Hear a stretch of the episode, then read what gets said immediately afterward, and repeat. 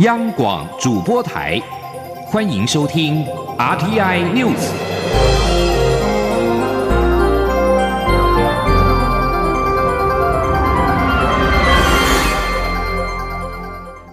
各位好，欢迎收听这节央广主播台提供给您的 RTI News，我是陈子华。在新闻一开始，我们来关心有关于体坛方面的消息。世界拳击总会公布了最新二零一九世界拳击排名。我国女子拳击好手陈练琴名列世界女子拳击六十九公斤量级第一名，总积分是一千三百五十七点五分。曾经在马祖求学以及学习脚力的她，让马祖乡亲分享了荣耀。陈练琴原为花莲阿美族人，小的学的时候随双亲迁居到马祖北干，被誉为阿美族女战神以及拳击女王的陈练琴，在二零一八年。远征世界各地，并且夺下了好成绩，包括了蒙古乌兰巴托拳击邀请赛的金牌，以及世大锦拳击七十五公斤金牌。二零一八年世界女子拳击锦标赛六十九公斤级的金牌，让陈练琴冲上了积分排行第一。他表示，他秉持不放弃的信念，让自己不断的突破挑战自我。目前的目标是往二零二零东京奥运迈进。参加奥运是他自己的梦想，希望能够在奥运殿堂为国家夺下奖牌。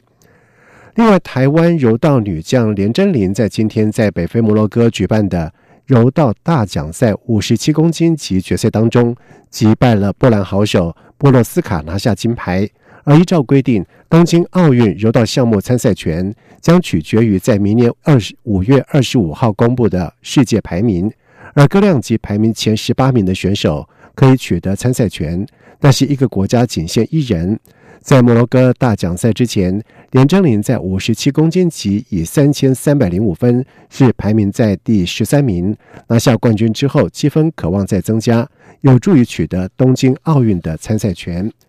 而至于印第安拳网赛女双第八种子詹永然跟张浩琴姐妹，在八号在首轮以直落二击败了日本青山修子。以及白俄罗斯马洛扎娃是顺利晋级第二轮。不过，另外一名台湾的女将谢淑薇在女单第二轮遭到英国康塔痛击，以零比六、二比六击败北，无缘晋级。而今年重新合体的詹家姐妹是战绩不差，已经拿下了霍巴特以及卡达两项的赛事的冠军。另外，在布里斯本网赛获得亚军，杜拜网赛是打进了四强。由于未完整掌握境外器官移植的通报的情形，卫福部在昨天是遭到了监察院的纠正。卫福部医事司长池崇良在今天表示，经过比对通报系统，从二零一五年七月到去年六月底，因通报境外器官移植个案共有两百五十九人，其中有二十六人未完整通报，健保将不再给付抗排斥的药物，并且从四月开始。针对六个月内仍完整未完整通报者，将依照人体器官移植条例规定，最高开罚新台币十五万元。记者陈国维的报道。人体器官移植条例在二零一五年七月修正后，国人赴境外接受器官移植，回国接受后续治疗，应提供医院移植的器官类目、所在国家、医院及医师等书面资料，并由医院完成通报作业。不过，监察院发现，卫福部对于境外器官移植没有确实通报或登录不完全的情形，不仅没有依法处分，还持续以健保给付抗排斥药，鲜有代失。因此，通过对卫福部的纠正。案，卫福部医事司长石崇良回应，卫福部从这个月起将透过健保申报资料库，每个月比对新增使用抗排斥药物的境外器官移植病人名单，病人及医院如果没有依法完成通报，将让病患自费抗排斥药物，直到完整登录为止，并从四月起，针对六个月内仍未完整通报者，由当地卫生局开罚。未来呢，如果攻击之后呢？没有呃完整的登录的，那么将不予给付抗排斥药物的使用。那么直到啊完整登录，那么同时如果在六个月内呢没有办法完成的，也会依照人体器官移植条例的十六条之一的规定呢，那么给予三万到这个十五万的罚款。卫福部表示，经比对通报系统与健保申报资料，从二零一五年七月一号到二零一八年六月三十号的三年之间，应通报的境外器官移植个案共两百五十九人，其中有两百三十二人已经完整通报，一人失联，还有二十六人没有完整通报，分布在台北、桃园、台中及台南等四个县市，现正由卫生局进行查处。卫福部强调，往后将会落实器官移植制度的透明度及可追溯性。绝对禁止任何器官中介、买卖等商业化行为。而对于部分反国追踪治疗案例较为集中的医院，也会要求地方卫生主管机关加强查核。中央广播电台记者陈国伟台北采访报道。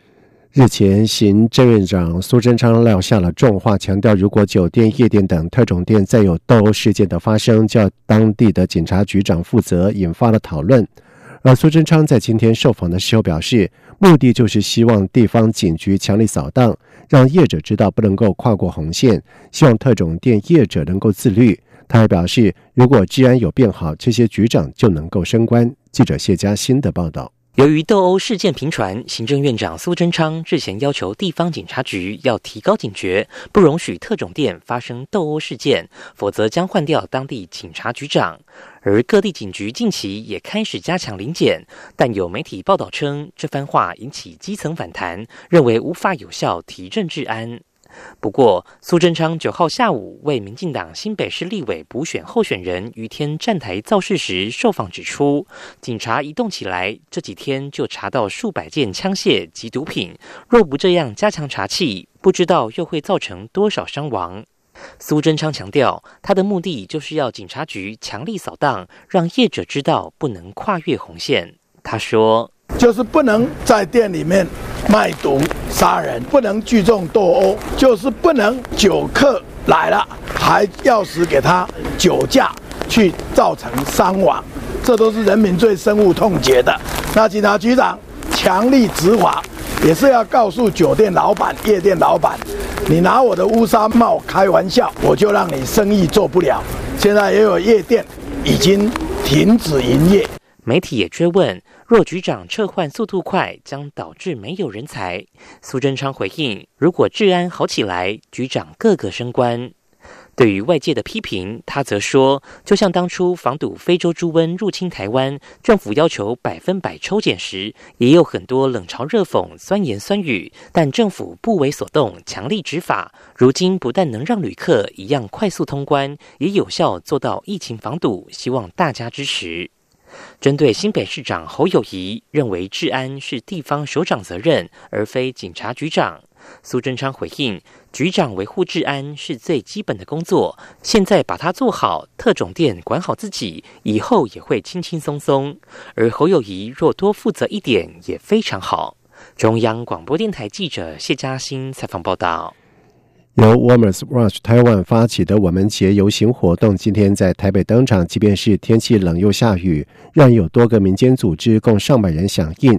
艺人 Ara 梁心怡跟姐姐梁妍希也前往参与，并且在游行终点广场献唱，共同期盼更多人能够重视女权，使台湾能够建立更完善的性别平等环境。记者陈国维的报道。Woman 我们节台湾女性大游行活动，诉求大众无论是什么性别、什么性倾向，都能一起来重视女性权益。活动迈入第三届，有上百位国内外民众在雨中撑着伞或穿雨衣，从台北华山中央艺文公园出发。妇女救援基金会执行长范琴带着十多人，拿着标语看板前来响应。我们除了在救援暴力下的受害者之外，更重要是要在第一线终止那样的暴力发生。那终止性别暴力发生很重要，就是怎么样看到那个隐形的性别歧视，怎么样打破那个性别不平等的观念，怎么样让男性可以意识到，就是说他们拥有权利，但权利也对他们是一个伤害。创立艺术自治组织“美女力量”的萧艺梅还特别变装参与盛会，她很开心，现场有不少男性及跨性别者共襄盛举，但也提到，台湾如果真的要追求性别平等，有些女性必须要跨出既有思维。以前的人他们在分遗产的时候都会说，呃，只有男生可以拿，然后现在就说女权意识崛起，所以女生也可以拿。可是如果真的要到处理丧事这种比较繁复的行为，女生又会说，呃，我是女生，我是嫁出去泼出去的水，所以我不用处。处理。就是蛮听过一些朋友在讲他爸妈那一辈的事情的时候，会有这种说法。我就觉得，如果说是以这样的思维在立足的女性，她们其实要讲女权平等，其实会有一点点太早。艺人 Lara 梁心怡拿着写有“女权等于人权”的标语看板，和姐姐梁妍希现身游行会场。Lara 说，他们这次不是以艺人，而是以女人的身份参加游行。她发现台湾很多人对女性平权没有支持或不支持，而是不了解。如果你是女性平权、女性主义者，是不是表示你讨厌男人啊？其实这些都是错误观念。然后每一个人呢，其实只要你相信人权是应该所有的人。人都有平等的对待、平等的机会，那你其实就是一个女性主义者。所有人从华山中央艺文公园出发，行经中山南路到中正纪念堂自由广场合照后，再走到好好生活广场，参与两个多小时的表演和系列短讲活动。众人希望透过一年一度的我们节，加深台湾人对女性议题及性别平权的认识。中央广播电台记者陈国伟台北采访报道。接下来我们关心天气方面的消息。这几天是春雨不断，中央气象局预报员梁晨晨在今天表示，明天封面持续影响，再加上大陆冷气团的报道，明天北台湾高温只有十七、十八度，在入夜之后低温下探十三、十四度，预计到十号都是湿湿冷冷的天气。而在十一号，台湾附近的水汽减少，但是冷气团持续影响，北台湾逐渐转为干冷的天气。再加上辐射冷却效应的影响，在十一号入夜到十二号的清晨，将会是这波冷气团威力最强的时候。也提醒民众要注意保暖。预计到十二号白天开始，气温才会回升。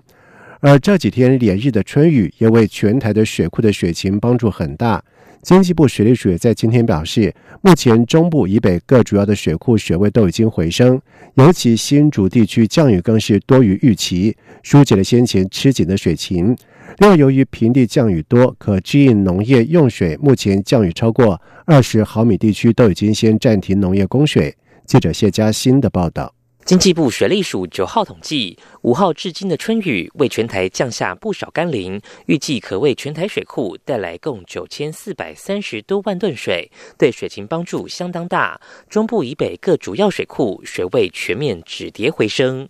在水情吃紧的新竹地区，宝二水库截至九号上午蓄水率回升至百分之二十九点四三。水利署指出，这波春雨主要落在新竹及苗栗地区，加上有在宝二水库集水区施作人工增雨，全力引水，使得水库水位以每小时八到十公分的速度稳定上升，对水情帮助是超乎预期。水利署发言人王义峰说：“新竹地区因为它降雨的中心堡就在新竹苗栗，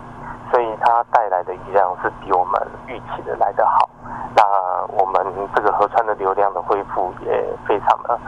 比我们期望的来得快，所以这波的降雨其实对新竹地区是非常有助。”至于南部地区，水利署表示，高平溪流量也有回升。九号上午七点的瞬时流量也达到每秒十七点五立方公尺，且因南部水库去年已先蓄积水量至满库，目前水情仍呈现平稳。也因为春雨绵绵，全台平地多有降雨，水利署决定在降雨超过二十毫米的地区先暂停农业供水，以节省水库水量支出。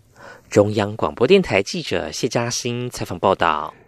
根据今世世界纪录，在今天表示，现年一百一十六岁的日本老太太田中佳子已经获承认为全球最年长的老人。而这名老妇人到现在都还喜欢研读数学跟下黑白棋。同时，根据今世世界纪录，田中佳子生于一九零三年一月二号，莱特兄弟就是在那一年完成了人类首次的动力飞行。